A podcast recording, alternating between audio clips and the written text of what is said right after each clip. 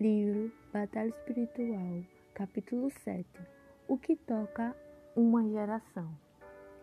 Quando falamos sobre tocar nossa geração e trazê-la para Deus, não podemos pensar apenas em aspectos místicos e subjetivos. Para alcançarmos este fim, é imprescindível que nossos esforços estejam concentrados no mover de Deus.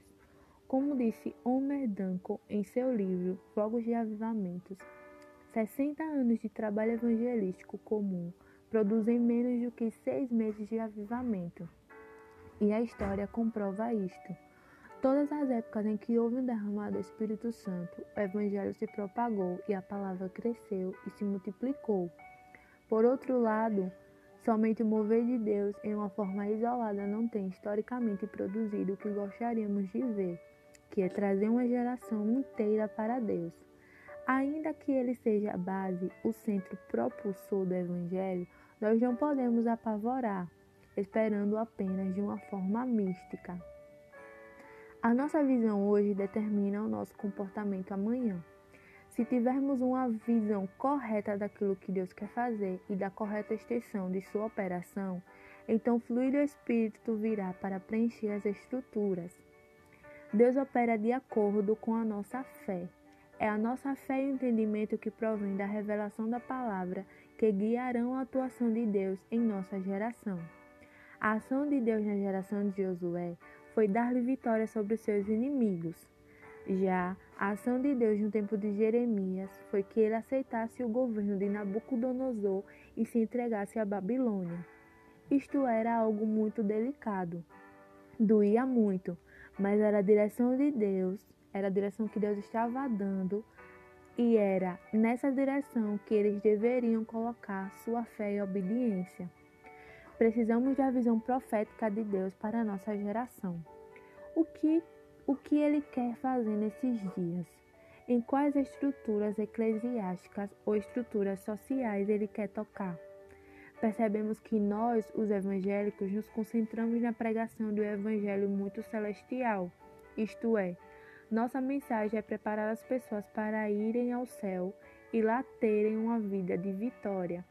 Descobrimos, porém, que esta mensagem é incompleta. O Evangelho não é para o céu, mas para a terra. O céu ou a vida eterna é apenas a consequência de andar com Deus, que começa hoje, agora e continua pela eternidade. O Evangelho de Deus é a proposta a ação de Deus para este mundo e para a sociedade. Ele é amplo, tem o poder de operar no indivíduo, restaurando, transformando em uma nova criatura de Deus, mas também age nas estruturas familiares e até sociais de nosso tempo. De acordo com o que cremos, a nossa geração só será tocada através da ação de Deus e do poder do Evangelho. Precisamos encontrar a visão profética de Deus para hoje. Vamos pregar um evangelho completo que leve as pessoas a uma restauração diante de Deus hoje. Ações de Deus na história. Deus não age hoje apenas no sentido redencionista. Creio que esta é a sua ênfase principal, porém não há como negar que existe uma ação da graça de Deus na história. É inegável que até a cruz de Cristo a lei operante era olho por olho e dente por dente. Entretanto, após a vinda de Cristo e a manifestação do Verbo de Deus, a revelação de Deus para com a humanidade mudou. A partir de então, Deus não cobraria mais aqui e agora a responsabilidade dos atos dos homens. Ele nos deu um tempo chamado últimos dias ou tempo da graça, em que a sua misericórdia e amor imperam sobre as ações humanas, mesmo as mais pecaminosas. Creio que foi isto que Jesus quis dizer quando falou: para que sejais filhos de, de vosso Pai Celeste, que faz com que o sol nasça sobre os justos e injustos, e a chuva desça sobre os bons e os maus, que está lá escrito em Mateus capítulo 5, versículo 44 e 45. Agora, neste tempo presente, temos dado graça, ele tem nos dado graça e oportunidade para vivermos sem o juízo imediato que decorria imediatamente após as nossas ações. Este juízo foi prorrogado para o último dia, o dia final, Portanto, estamos debaixo deste manto de graça. A humanidade tem alcançado um desenvolvimento científico, social e tecnológico como jamais aconteceu. Nunca houve tanto acúmulo de conhecimento e da ciência, porque o juízo imediato de Deus sobre as pessoas, cidades e civilizações no passado abria espaço para a destruição diabólica de todo o depósito alcançado em termos de ciência e desenvolvimento. A cada juízo divino perdia-se quase tudo, porém, após a cruz de Cristo, esta situação mudou e Deus mesmo concedeu a sua graça à história. Os atributos divinos têm sido derramados na história secular, mesmo com imperfeições e parcialidades. Temos visto liberdade, justiça social e busca da verdade, da verdadeira fé por parte do, do homem como nunca antes. Seus atributos estão sendo compartilhados com o homem e com a sociedade numa demonstração e revelação de seu caráter. Creio que é importante que entendamos este processo do mover de Deus na história e entendamos também que esta ação holística não tem outro sentido senão um testemunho da sua graça. Não, não é verdade, como alguns dizem, que esta operação de Deus tem apenas a finalidade de aperfeiçoamento da humanidade, ou que tem um fim em si mesma. Ela é, na verdade, um agente de demonstração da misericórdia de Deus como a última oportunidade que o Senhor tem dado à nossa história. Primeiro, a ação na redenção. Precisamos pregar um evangelho que restaure o homem completamente. Paulo nos diz que o evangelho é o poder de Deus o desejo de Deus é que o Evangelho toque todas as áreas da pessoa humana e não apenas o seu espírito. Em 1 Tessalonicenses, capítulo 5, versículo 23, ele nos exorta para que o nosso espírito, alma e corpo sejam considerados íntegros e irrepreensíveis diante do nosso Deus. Deus quer agir não apenas no espírito, mas também na alma e no corpo.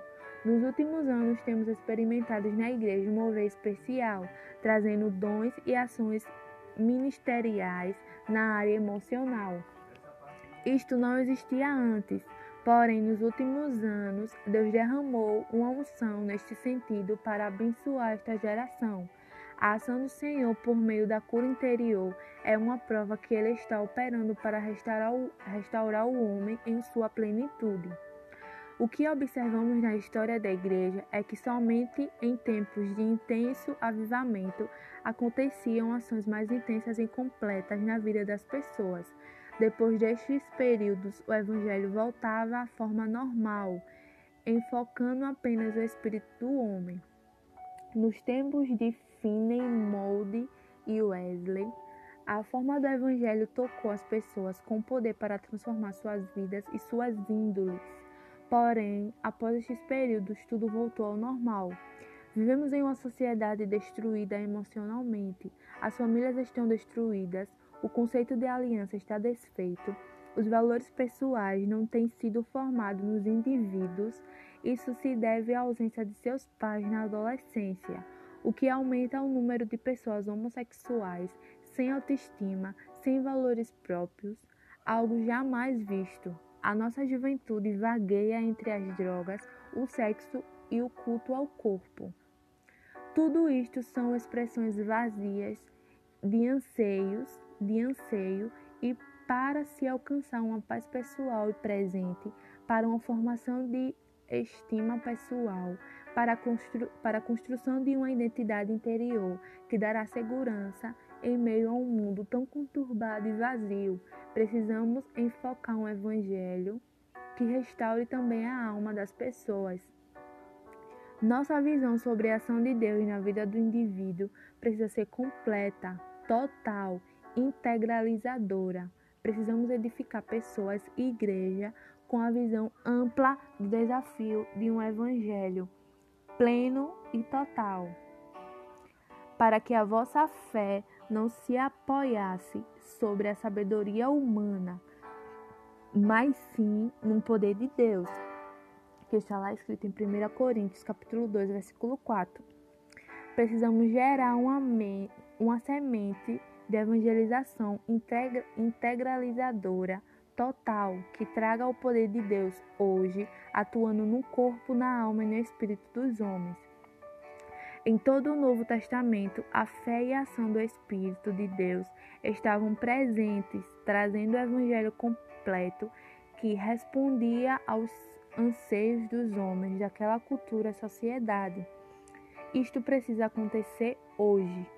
A sociedade hoje, especialmente no Brasil, é muito mística e voltada para o mundo espiritual. Este fato talvez seja a herança da influência espírita vinda, vinda da África com os escravos. Nosso povo é aberto ao sobrenatural e mesmo os não convertidos sabem do poder de Deus e o desejam. Temos que aproveitar este aspecto cultural e supri-los com o Evangelho que possui estes traços. Creio que em nossos cultos temos de ter momentos próprios para a demonstração do poder de Deus. Basta que aceitemos a ação do Espírito Santo por meio dos dons espirituais e o poder de Deus fluirá em nossas reuniões. Até, até mesmo nossa sociedade tem cobrado um evangelho total que atue nos corpos dos homens e nós o possuímos. Por isso, queremos que a igreja se fortaleça cada dia mais na sociedade moderna. Se em nossas comunidades houver a demonstração dos carismas do Espírito e não permitirmos que, devido à falta de caráter, o testemunho da igreja vaze, então certamente traremos um grande impacto à nossa geração. A igreja hoje tem comprovado em partes a sua credibilidade, especialmente na América Latina. Em pesquisas recentes, a igreja está em segundo lugar em credibilidade popular, apenas atrás dos meios de comunicação. Isto nos fala que, mesmo com a falta de caráter daqueles que se têm proposto a propagar o Evangelho, ainda assim, ainda assim o homem moderno se abre para receber a esperança por meio dele. Segundo ponto, ação profética. A esta presença da Igreja do Evangelho na vida pessoal chamamos de ação profética. Nossa visão deve extrapolar a ação redentorista e chegar à função profética. Nesse sentido, a missão da igreja é muito mais confrontativa e denunciadora dos desvios e descaminhos que encontramos. A ideia de que nossa missão termina na anunciação e redenção está muito empregada no povo evangélico. Somos profetas de Deus no meio de uma sociedade corrupta e depravada. E mesmo que as ideias de justiça e equidade do reino de Deus não se façam presente, precisamos ter a coragem e o poder para anunciá-las. Não podemos nos tornar omissos e alienados com respeito aos aspectos sociais que nos rodeiam. Deus enviou sua palavra profética ao mundo para combater a exploração do pobre, a injustiça social, a altivez e o orgulho com o poder instituído. Enfim, Deus nunca se omitiu às injustiças, deste, às injustiças deste mundo e nós também não podemos nos calar porque somos suas testemunhas, somos seus lábios.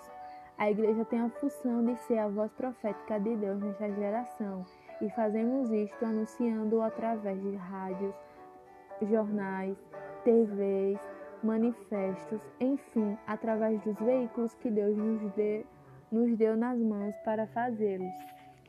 É impressionante como Deus usa o profeta Daniel para ser um proclamador de sua voz profética. Embora comprometido com seus governantes, é, ele era ministro, nunca deixou de anunciar a palavra clara e definida do Senhor. Esta é a interpretação, ó Rei. É o decreto do Altíssimo que é vindo sobre o Rei, meu Senhor. Será expulso do meio dos homens, e a tua morada será com os animais do campo e te farão comer Eva como os bois, e serás malhado do orvalho do céu. E passar-se-ão sete tempos por cima de ti, até que conheças que o Altíssimo tem domínio sobre o reino dos homens, e o dá a quem quer.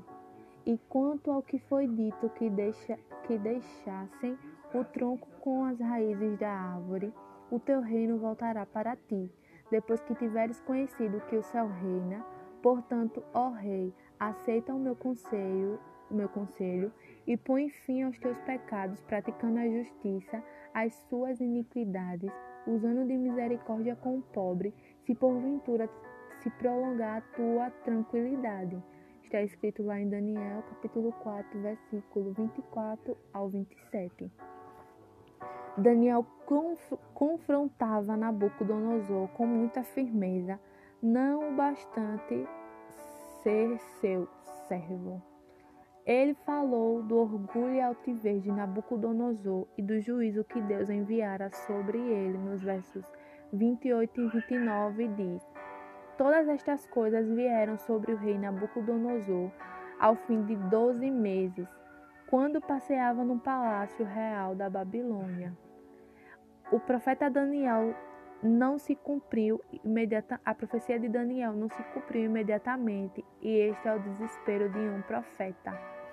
Ele teve que esperar um ano de força, de expectativa, crendo e orando pela concretização de sua palavra. Ponto 3. Ação preservadora. Na ação profética temos a responsabilidade de proclamar os desígnios de Deus e os desvios dos homens, mas nossa função também não para aí, mas vai além. Temos uma ação preservadora.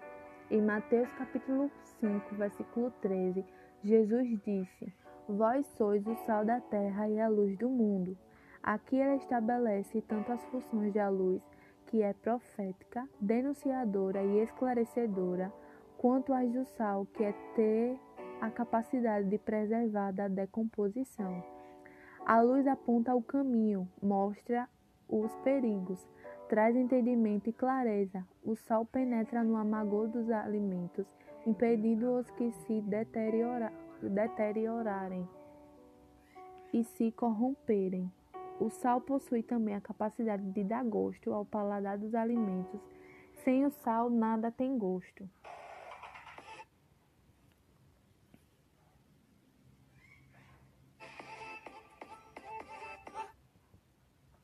E todos os alimentos terão a mesma característica de inespidez. Inispidez. Nós não somos apenas luz proféticas, somos sal que preserva a igreja. A igreja tem, tem esta característica de preservar as sociedades em que vive e salgá-las. Jesus usa esta simbologia pelo fato de o sal é um alimento que tanto penetra quanto preserva. E é isto que procuramos fazer: penetrar e preservar.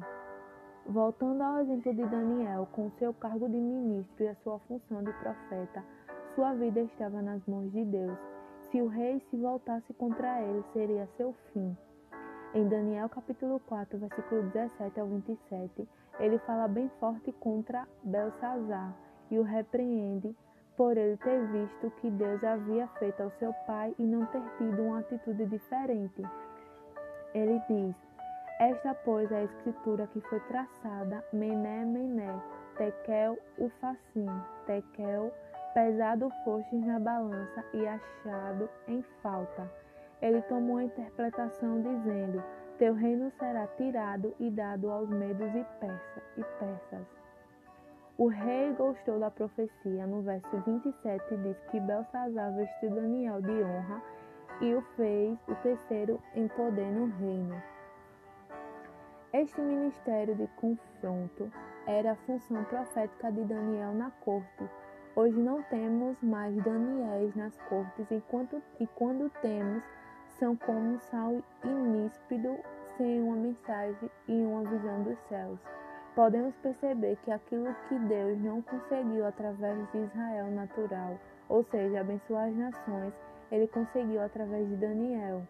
Em Daniel capítulo 4, versículo 34 e 37, lemos que Nabucodonosor adorou, sujeitou-se e louvou ao Senhor. E mais ainda, ele ordenou que todos os, po os povos fizessem o mesmo. Não era este o propósito para a nação de Israel? Mas Deus o obteve através de um profeta na Babilônia. Deus não nos quer apenas do lado de fora profetizando. A igreja precisa também se envolver no contexto em que está inserida. Não basta apenas comunicarmos por fora. O sal não age assim. Ele penetra no amargor das coisas, mostrando, mostrando nossas diferenças quando participamos da sociedade no qual vivemos. Representando os valores do reino de Deus como cristãos, não precisamos esperar que a nossa sociedade, regida e organizada por homens ímpios, seja justa, honesta e coerente. Devemos esperar que a figueira produza azeitonas ou a videira figos se nos omitirmos em nossa participação política e social, como temos feito no decorrer da história, ou se nos posicionarmos apenas profeticamente, isso, isto não irá gerar a ação preservadora contra a corrupção inerente a este sistema em que vivemos. Creio que temos que redefinir nossa missão e função social não podemos nos alienar dizendo que cristão não se envolve com este mundo.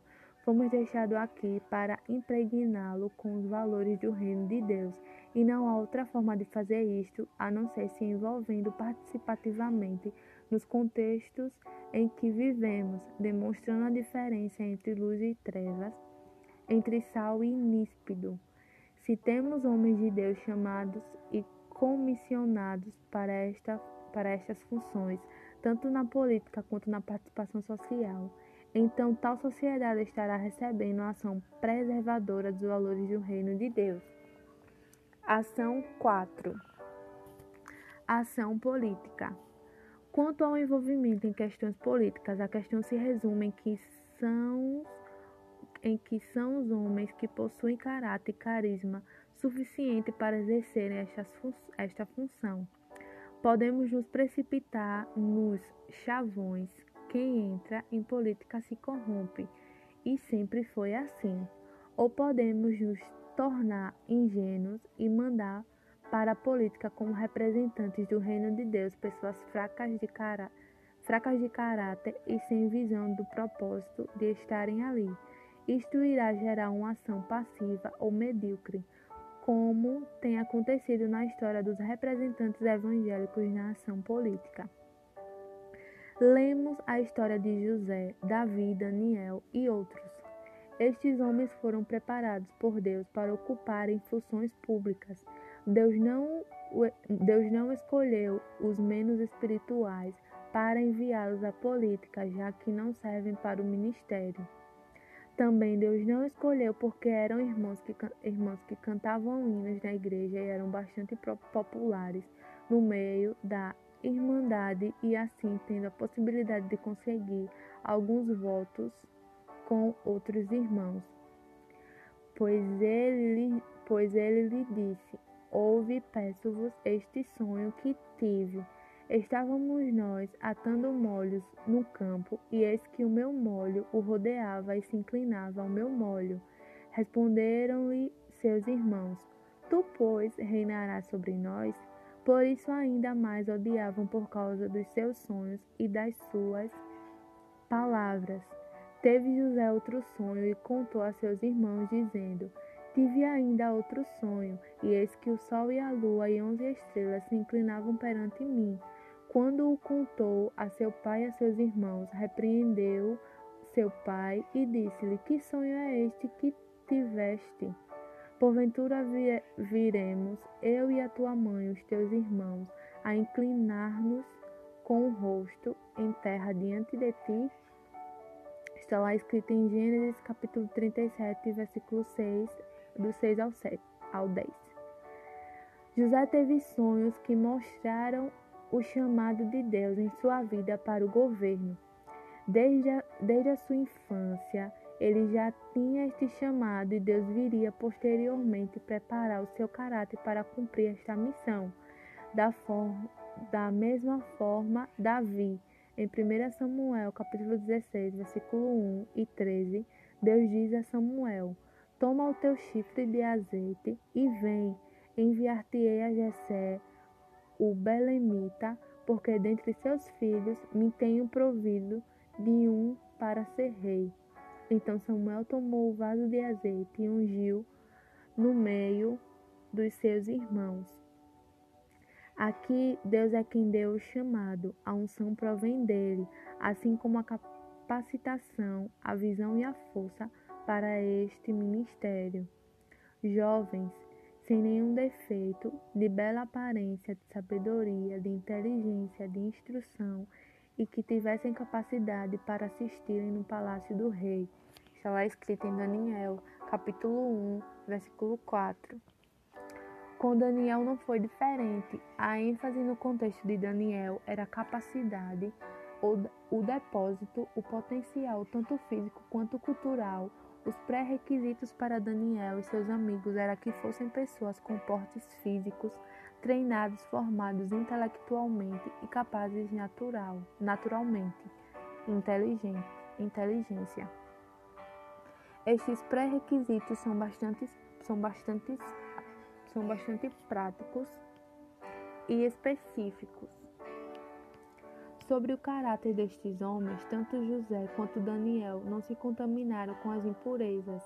José preferiu as cadeias a se prostituir com a esposa de Potifar. Ele pagou um alto preço pela opção de justiça em sua vida como homem. Deus provou muito antes de investir nele sua autoridade. Ele não se amargurou contra as injustiças sociais de sua época mesmo não concordando com elas, mantinha seu espírito em fé e ligado com Deus, o que permitiu continuar fluindo e ministrando onde quer que estivesse, mesmo na prisão. Já Daniel tomou como a primeira medida nas mordomias de seu novo status um jejum de todo o cardápio babilônico. O que milhares de pessoas invejavam e desejavam, ele dispensava. Por quê? porque não tinha valor algum para ele. Se ele estava ali, seria para outro fim, para representar os valores do reino de Deus e não para tirar proveito próprio das coisas do governo a quem servia. Daniel foi chamado pelo anjo de Deus de um homem muito amado. Ele não se envergonhava de abrir as janelas para sua cidade e orar de joelhos, três vezes ao dia, e não apenas ajoelhava, mas orava e suplicava diante do Senhor os seus inimigos chegaram a dizer que ele era irrepreensível, não se achava nele nenhum erro nem falta. O próprio rei pensava em colocá-lo sobre todo o império. A dieta, a dieta espiritual de Daniel era orar três vezes ao dia de joelhos, não se contaminar com os manjares do rei, jejuar 21 dias para receber orientação e entendimento de Deus, confrontar seus chefes e governadores com a palavra e o conselho de Deus, mesmo pondo em risco a sua posição. Portanto, este era o perfil dos homens que foram chamados por Deus para rep representá-lo em posições de autoridade. É importante ressaltar que estes homens não estavam no contexto da nação israelita, eles estavam sendo, sendo bênçãos tanto para o povo de Deus quanto para os incrédulos gentios. Portanto, os critérios relacionados por Deus para escolher seus representantes sempre foram bem mais re refinados do que têm sido os critérios usados pelo povo evangélico hoje. Nossa perspectiva. Cremos que estamos impregnados com um predeterminismo apocalíptico fatalista, isto é, o mundo não é o nosso problema. Estamos aqui apenas para levarmos as pessoas aos céus, pois o mundo já pertence ao maligno. Com este pensamento, cada vez mais nos afastamos e deixamos o diabo impor seus princípios e conceitos em nossa sociedade. Quando agimos assim, estamos omitindo a função de sermos sal e luz, e cada vez mais entregando nas mãos do diabo a geração presente e as próximas também. Sem entrarmos no mérito de posições escatológicas, creio que temos sido tremendamente influenciados por posições que nos têm imobilizado em nossa ação temporal do reino de Deus. O diabo deve vibrar quando adotamos a posição de que o mundo não é o nosso problema, porque ele diz: sim, deixe-o para mim. Mas Deus tem levantado uma nova visão uma nova geração. Ele nos tem mostrado que temos de exercer a plenitude de nossa função e missão redentora e profética e preservadora neste mundo. Não podemos dizer que ao cumprir estas funções iremos resolver todos os problemas do mundo. Creio, porém, que podemos trazer os tempos de refrigério ainda nesta geração. Creio que teremos chances de quebrar as maldições herdadas por práticas pecaminosas. Creio que enquanto estivermos neste mundo, sem dúvida devemos lutar para que haja justiça, equidade e paz. Não creio que homens que não possuem o Espírito Santo em seus corações e não têm escrituras sagradas como referenciais de sua vida possam ter melhores prerrogativas para desenvolver o governo sobre este mundo e especialmente tentar representar o governo de Deus na sociedade. Creio que como cristãos temos a responsabilidade de ministrar este mundo. No início do século XIX, foi marcado por várias expectativas em relação ao futuro da humanidade. A psicologia de Freud nos, nos dizia que os, padrões, que os padrões de comportamentos tradicionais não eram absolutos e tinham de cair. Como decorrência disto, desencadearam-se os maiores, os maiores movimentos de liberdade de comportamento jamais vistos.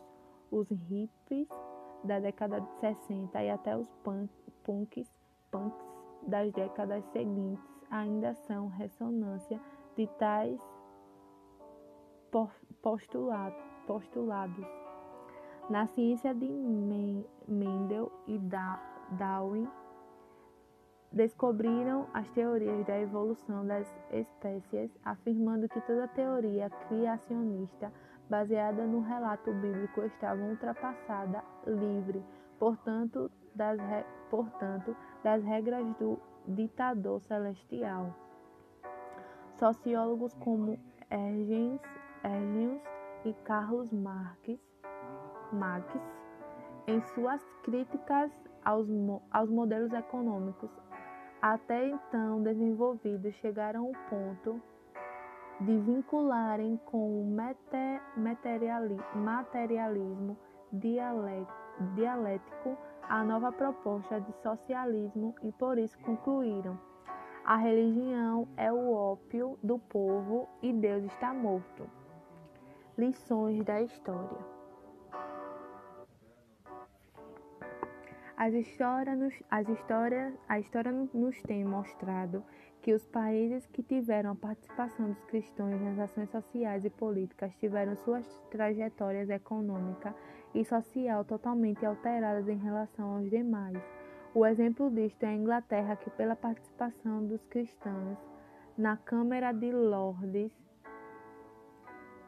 teve uma enorme e avançada transição social, política e econômica no século passado, enquanto a França mergulhava na revolução mais sangrenta da, da sua história. Qual a diferença? Qual a diferença?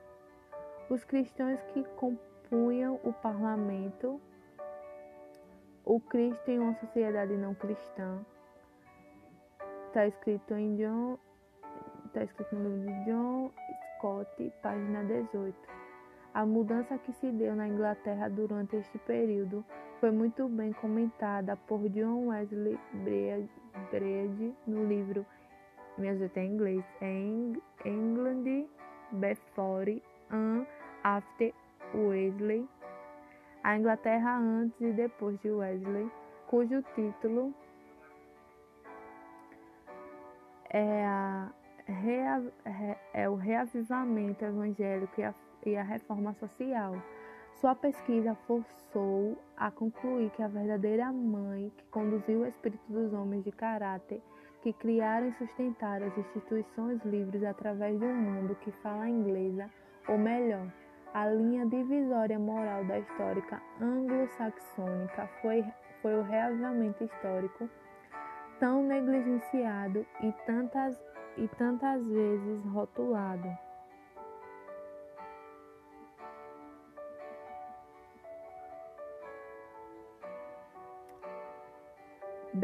Brede descreve que a produção selvagéria em grande parte do século XVIII, que se caracterizou pela bestialidade no esporte, a bebedeira hóstil, comércio de negras africanos, comércio de negros africanos, o sequestro de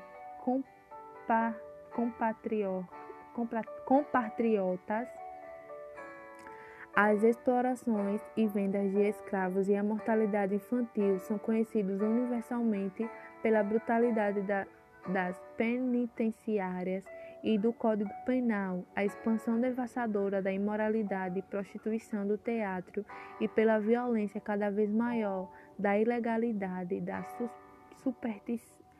superstição e da libertinagem e o suborno na vida pública, a conivência das autoridades eclesiásticas a reduzirem pretensões do legislativo, a insensibilidade e a depravação na igreja e no Estado.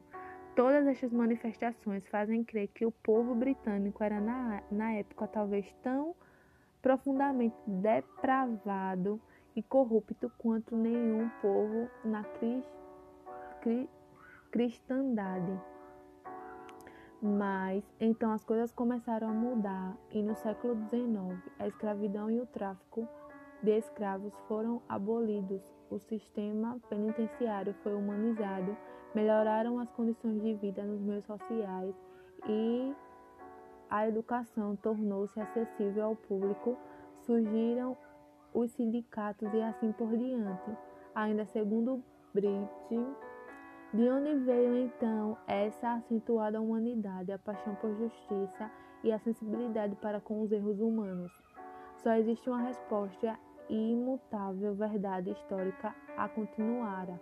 Tal mudança surgiu de uma nova consciência social, e se essa consciência social convém admitir, teve mais de um progenitor, foi, no entanto, dado à luz e nutrida pelo reavivamento evangélico através de um cristianismo vital e prático de um reavivamento que iluminara os postulados centrais da ética do Novo Testamento, tornaram-se reais a paternidade de Deus e a fraternidade dos homens, apontou para a prioridade da personalidade sobre a propriedade e encaminhou consigo alma e mente rumo ao estabelecimento do reino de retidão na terra.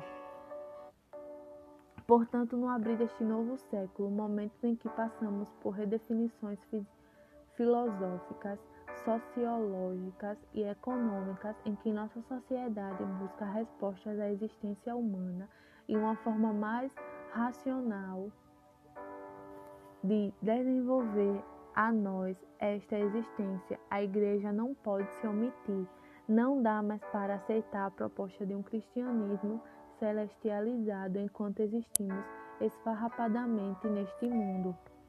Hoje, no início de um novo século, momento em que novas cortinas de palco deste mundo se abrem, olhando para trás, que conclusão tiramos? A sociedade de hoje tem se voltado para, o, para os comportamentos considerados tradicionais, pois vimos que as gerações sustentadas pela influência feudiana trouxeram mais infidelidades, frustrações e desesperos. Hoje, a psicologia se divide em diversas propostas, mesmo entre os que aceitam reforços positivos e negativos de comportamento.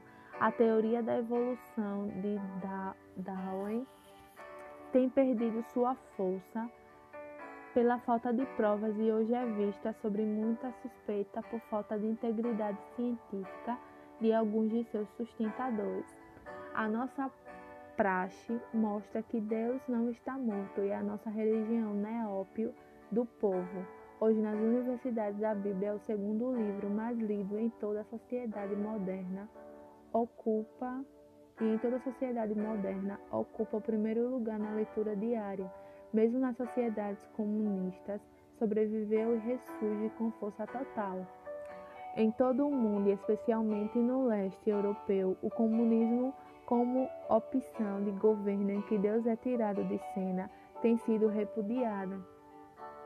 A resposta de nossa praxe e todas estas teorias, e que Deus e Sua palavra vivem para sempre, o homem de hoje é, por opção espiritualista, enquanto o homem do início do século estava de mãos dadas com o materialismo ateísta.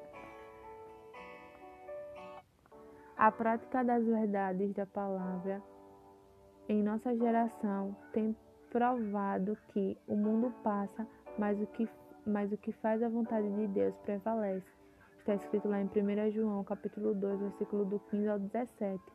Portanto, a igreja precisa aproveitar este espaço social em que vivemos. A sociedade contemporânea se abre em busca de novas definições e a igreja tem aí uma tremenda oportunidade de trazer a resposta de Deus ao mundo cansado.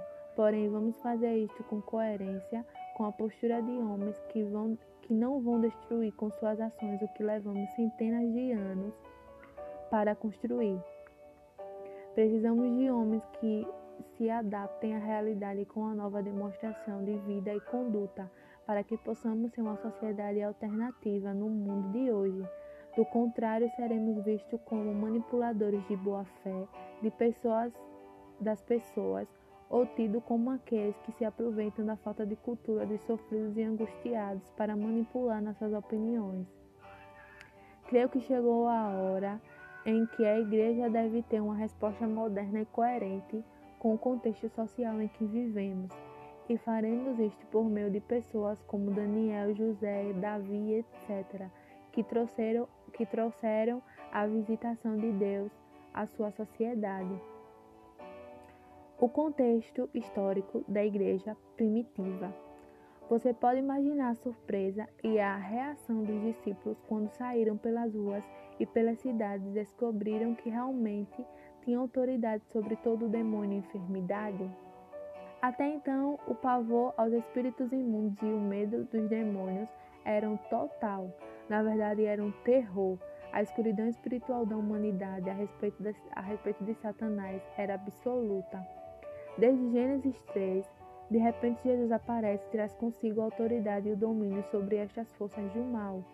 Os, os discípulos pularam e gritaram de alegria, pois isto nunca tinha antes acontecido. Estavam agora inaugurando um novo tempo, um novo dia. Podemos imaginar as comunidades dos povoados com as suas lendas e ignorância. Vivemos em torno do misticismo que impera sobre elas. Neste contexto aparece o cristianismo com um quadro completo de explicações sobre a vida, a existência, o mundo espiritual e o vindouro.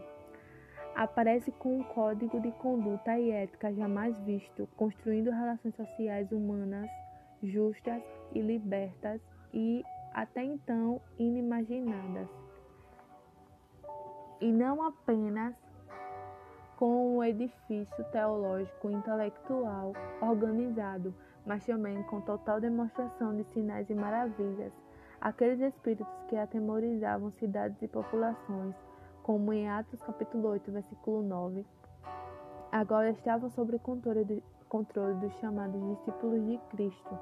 As enfermidades que assolavam as civilizações, as infecções bacterianas e todo tipo de doença estavam sendo vencidas e as pessoas curadas. Se hoje, com todo o avanço da medicina, nossa sociedade se volta para Deus como resposta para sua vida, inclusive para a cura de muitas enfermidades, podemos imaginar naquele tempo. Não é de se admirar que o cristi... não é de se admirar que o cristianismo em poucas centenas de anos mudou a história. Hoje, quando olhamos para o passado, vemos que foi tremenda a ação de Deus especialmente quando compreendemos a luz do contexto social. Fim.